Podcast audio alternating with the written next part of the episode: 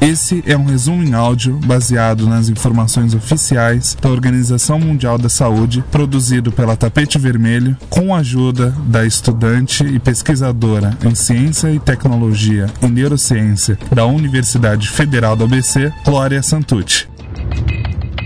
O coronavírus, na verdade, não é um vírus específico, mas uma família, um tipo de vírus. O que popularmente tem sido chamado de coronavírus é o Covid-19, um novo vírus que era desconhecido até o seu aparecimento em Wuhan, na China, em dezembro de 2019. Os sintomas dele são muito parecidos com de uma gripe comum: febre, cansaço, tosse seca e dor de garganta. E de acordo com as previsões, para 80% da população, esses sintomas vão passar sem nenhum tipo de tratamento especial, exatamente como uma gripe comum. Porém, para cada um em seis infectados, os sintomas devem se agravar, causando principalmente uma dificuldade de respirar. Por isso, pessoas idosas e aquelas que têm alguma condição de saúde, como diabetes, asma e doenças autoimunes, são mais propensas a desenvolverem, por exemplo, uma pneumonia, uma doença perigosa e potencialmente fatal.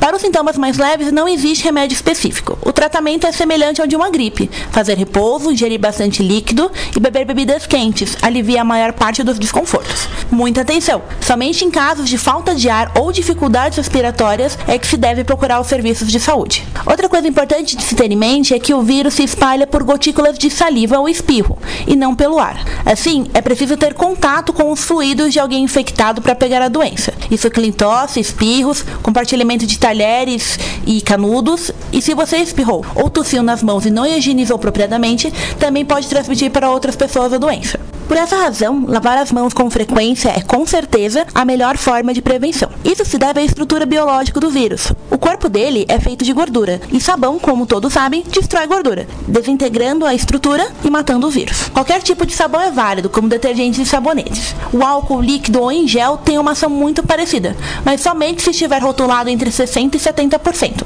Menos que isso, possui muita água em sua composição e pode não ter uma ação efetiva. Mais que isso, pode evaporar muito rápido a ponto de não entrar em contato com o vírus por tempo suficiente. As medidas de contenção, como suspender aulas e outros eventos que aglomeram muitas pessoas, não servem exatamente para evitar o avanço do contágio, mas para reduzir sua velocidade. Isso é fundamental para que os serviços de saúde, principalmente as UTIs, tenham capacidade de cuidar daqueles que tiveram sintomas mais graves. É previsto que a maior parte das pessoas se contamine com o vírus e desenvolva a versão mais leve da doença, sem qualquer complicação. Não ocorrendo mutação, uma vez que a pessoa contrai o vírus, ela adquire imunidade a ele, como no caso da cachumba e do sarampo.